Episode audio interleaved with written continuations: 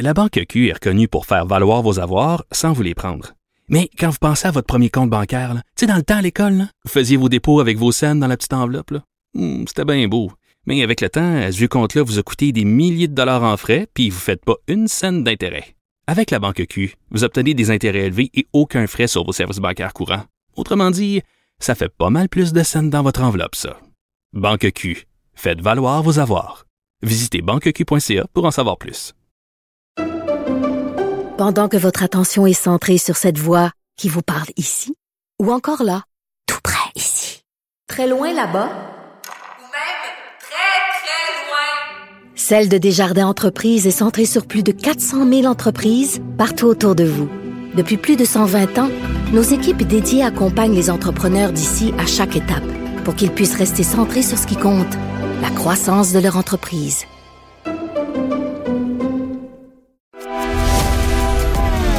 Grand philosophe, poète dans l'âme, la politique pour lui est comme un grand roman d'amour. Vous écoutez Antoine Robitaille, là-haut sur la colline. Tous les vendredis, un de nos vadrouilleurs du bureau politique nous propose un retour sur la semaine à partir des dossiers qui l'ont occupé. Aujourd'hui, c'est au tour de...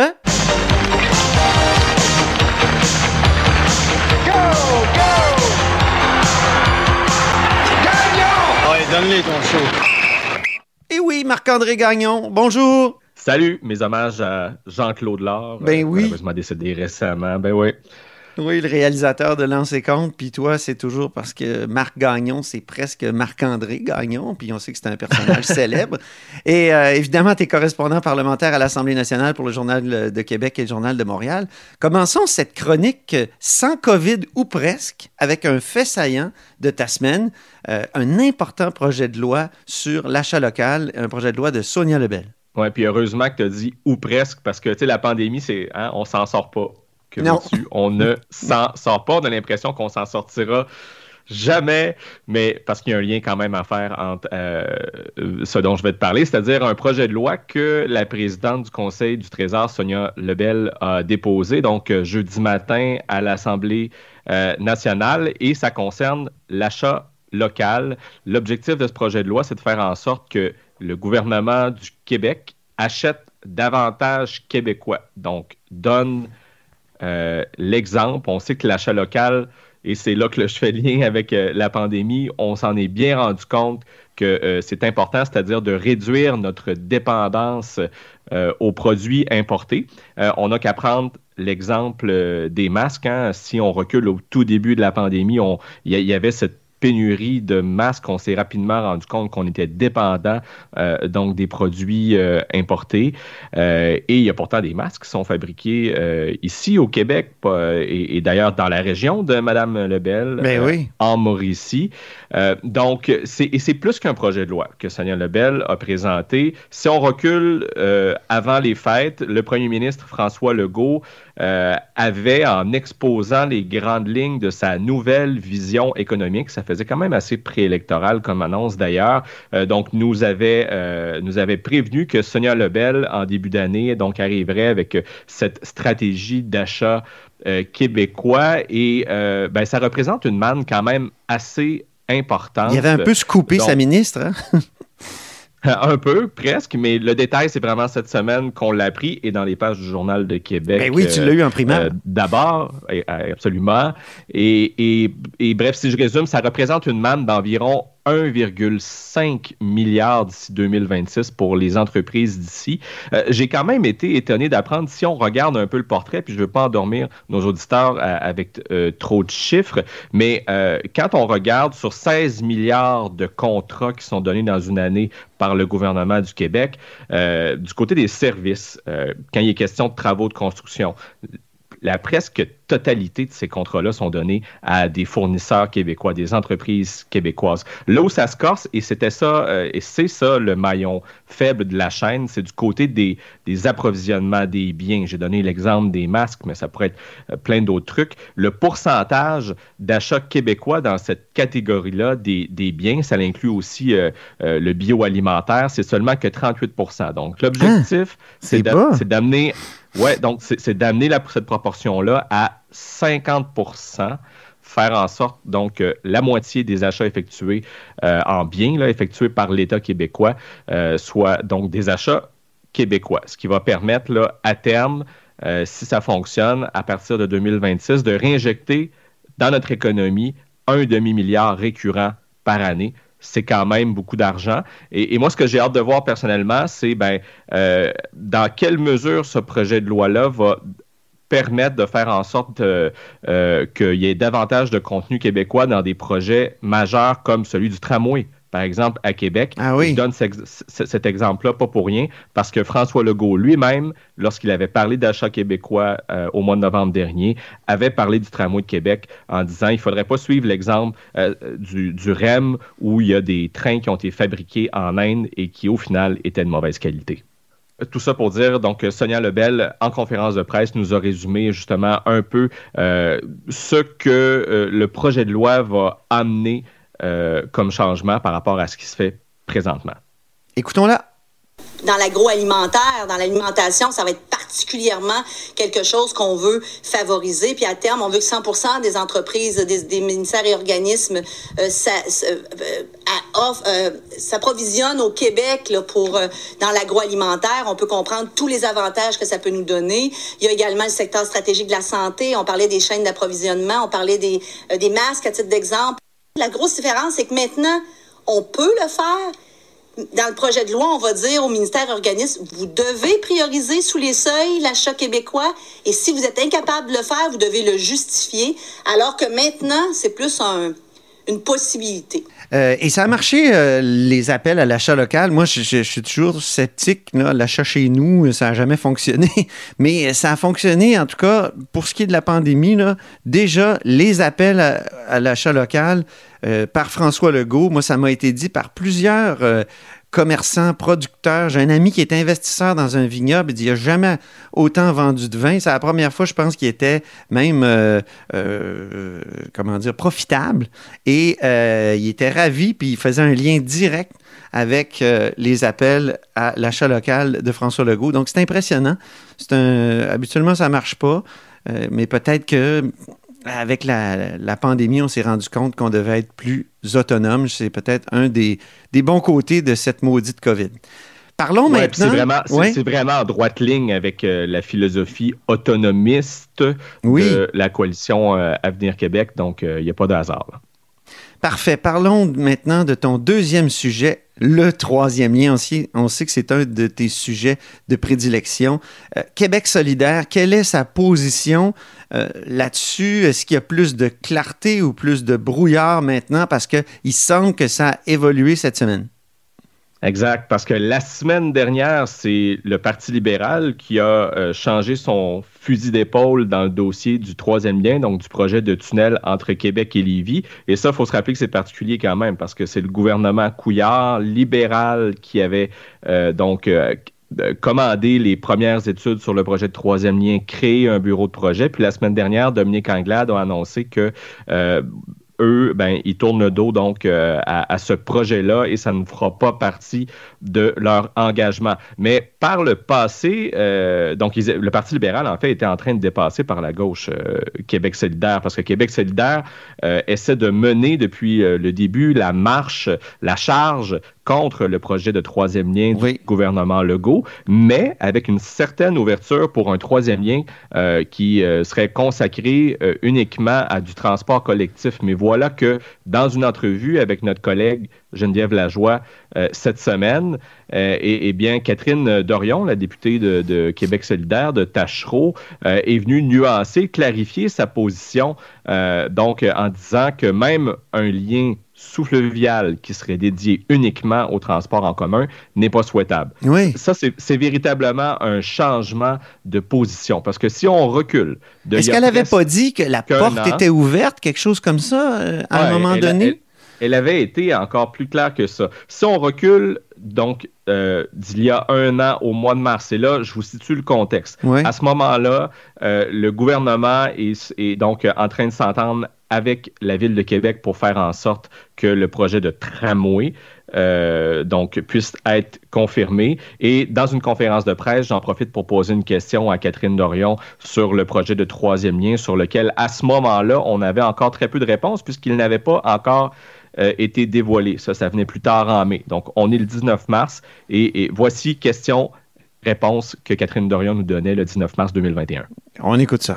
Un dossier dans lequel on n'a pas encore beaucoup de, de réponses, en tout cas, il est celui du troisième lien qui doit aboutir au poste de votre comté qui est à Chevaux. Euh, Est-ce que votre position a évolué par rapport à ça à partir du moment où ils disent, bon, il va y avoir euh, une place importante au transport en commun et le troisième lien sera très fortement intégré, imbriqué à, à, celui de, de? S'ils voulaient faire un lien, un troisième lien qui était uniquement du transport en commun, là, il y aurait un, un super beau développement du centre-ville de Québec dans l'endroit le, le, où ça va déboucher et du centre-ville de Lévis. Ça pourrait faire quelque chose d'extraordinaire, honnêtement. Et ça, moi, je serais pour, j'appuierais ce projet-là. Donc, troisième lien, là, juste pour clarifier, qui serait 100% transport en commun, vous dites, moi, je serais pour. Oui. Alors, c'est assez clair, hein?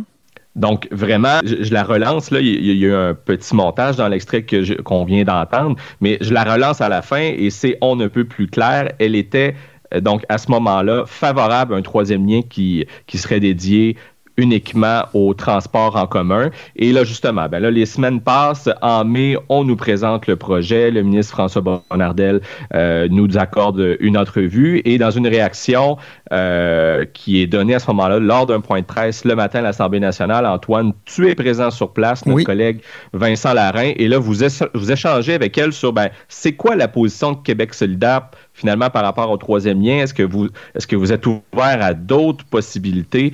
Euh, on, on, sent que la position n'est pas encore complètement arrêtée, mais, mais voici ce qu'elle vous répond. Fait que ce qu'il faut faire, ben là, on étudie en ce moment qu'est-ce qui existe ailleurs dans le monde. J'ai pas de proposition claire à vous donner, mais une offre de transport en commun, peut-être un troisième lien uniquement transport en commun, qui là serait un réel incitatif en termes de temps. Un métro Québec-Lévis.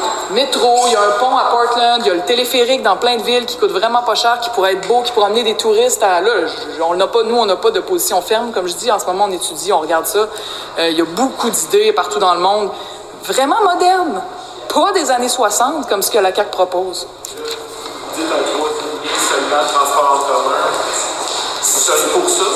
Moi, j'ai déjà dit que je suis pour ça qu'on serait pour ça, mais en ce moment, je peux pas vous dire qu'est-ce que ça serait, comment, parce qu'on regarde ce qui se passe, on regarde aussi les gens de Lévis qui sont mobilisés sur la question, qui vivent Lévis, qu'est-ce qu'ils en pensent, si on a tout ça à faire, mais oui. Oui, c'est assez contrasté comme, euh, comme position, je dirais. Ben, Exact, parce que là, même toi, Antoine, tu, tu amènes à ce moment-là la possibilité d'un métro euh, entre Québec et Lévis et elle, elle semble quand même intéressée davantage par cette idée-là que par euh, euh, celle du tunnel qui est proposé par la CAC. Et, parce qu'il faut comprendre hein, que le projet qui est porté par la CAC, c'est celui d'un tunnel autoroutier dans le lequel il y a aussi une composante de transport en commun qui serait imbriquée euh, au futur projet de tramway euh, à Québec. Et euh, avant les fêtes, juste avant Noël, euh, lors du bilan de fin de session de Québec solidaire, j'avais relancé le chef parlementaire du parti, Gabriel Nadeau-Dubois, qui lui-même avait dit que oui, oui, il était parlable pour un troisième lien qui pourrait être dédié uniquement au transport en commun. Mm -hmm. Mais là, voilà qu'avec l'entrevue que Catherine Dorion a, a accordée euh, cette semaine, ben, c'est on ne peut plus clair. Euh, ils, ils, mettent de côté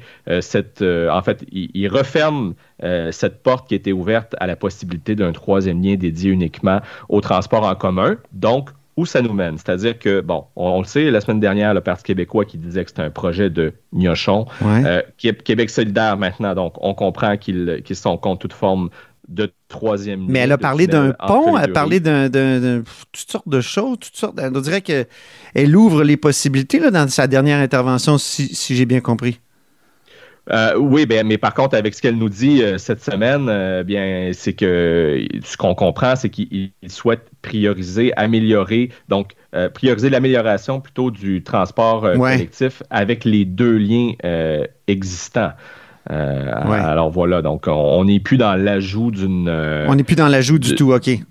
C'est ça, d'une troisième, d'un troisième lien finalement, d'une nouvelle euh, infrastructure. Donc Québec solidaire, Parti québécois Parti libéral sont contre un troisième lien. Il reste la CAQ, évidemment, qui porte ce projet-là à bout de bras. Moi, j'ai hâte de voir si d'ici euh, le début de la campagne électorale, on aura un état des lieux, puisque tous les coûts des projets explosent en ce moment. On l'a vu avec le tramway d'ailleurs Ben à Québec. Est-ce qu'on est toujours dans un, horizon de, de, de 6 à 10 milliards de dollars, comme François Legault l'avait laissé entendre au mois de mai l'an dernier? Euh, ben, il y a peut-être des doutes là-dessus. Donc, il faudra, il faudra préciser, je pense, avant de se présenter devant euh, l'électorat où on en est. On sait que les travaux euh, se poursuivent, mais en principe, les coûts, c'est n'est pas avant l'élection que ça va se préciser, mais il y a des travaux préparatoires qui doivent commencer. Donc voilà. Oui, c'est la promesse, hein? C'est la promesse électorale, c'est de commencer la construction du troisième lien avant l'élection 2022. Oui, mais on comprend que ce sera des travaux préparatoires. Ça, pour moi, c'est assez clair depuis le début. Euh, j'ai l'impression que ça risque d'être des travaux davantage symboliques, disons, que euh, le véritable. Euh, on, va sonder le terrain. On va faire quelques trous. ouais, on commencera pas là, à, creuser sous le fleuve avant l'élection. Ça, pour moi, c'est assez clair. le projet n'est pas assez avancé. Il y a des limites à brûler euh, des étapes aussi. Donc, reste la CAQ qui est pour le projet, mais aussi euh, un nouveau joueur. On a vu dans les sondages quand même, notamment dans la région de Québec, qu'Éric Duhem euh, score fort. et, eux sont pour un troisième lien. D'ailleurs, Éric Duhem, le chef du Parti conservateur du Québec, qui veut miser sur cet enjeu-là, selon lui, la CAQ perd trop de temps et devrait aller plus vite. Donc, on sait qu'il hésite entre se présenter dans, dans Chauveau, ou peut-être chute de la chaudière où Marc Picard euh, pourrait peut-être tirer sa révérence, quoique ce n'est pas euh, encore confirmé. Et euh, selon ce qu'on nous a laissé entendre là, au Parti conservateur, ben c'est ça. On veut miser sur cette impatience-là qui se fait sentir du côté de la, des, surtout des, du côté des gens de la rive sud par rapport à l'état d'avancement du projet de troisième lien. Alors, on n'a pas fini d'en parler, mhm. mais on, on, sait maintenant de façon plus claire quel est le positionnement de chacun des partis face à ce, important projet d'infrastructure à Québec. En terminant, Marc-André, tu parles d'impatience. Ben, il y a un bout de chanson qui résume bien l'impatience de la semaine. Euh, et tous les vendredis, là, évidemment, notre vadrouilleur du vendredi nous propose un bout de chanson qui résume la semaine. je te laisse euh, la présenter. Oui, je peux la présenter. Donc, euh, une chanson qui s'intitule J'en ai mon troc du groupe Ma tante rock, un duo rock garage de Sherbrooke. Alors, ben, on peut l'écouter.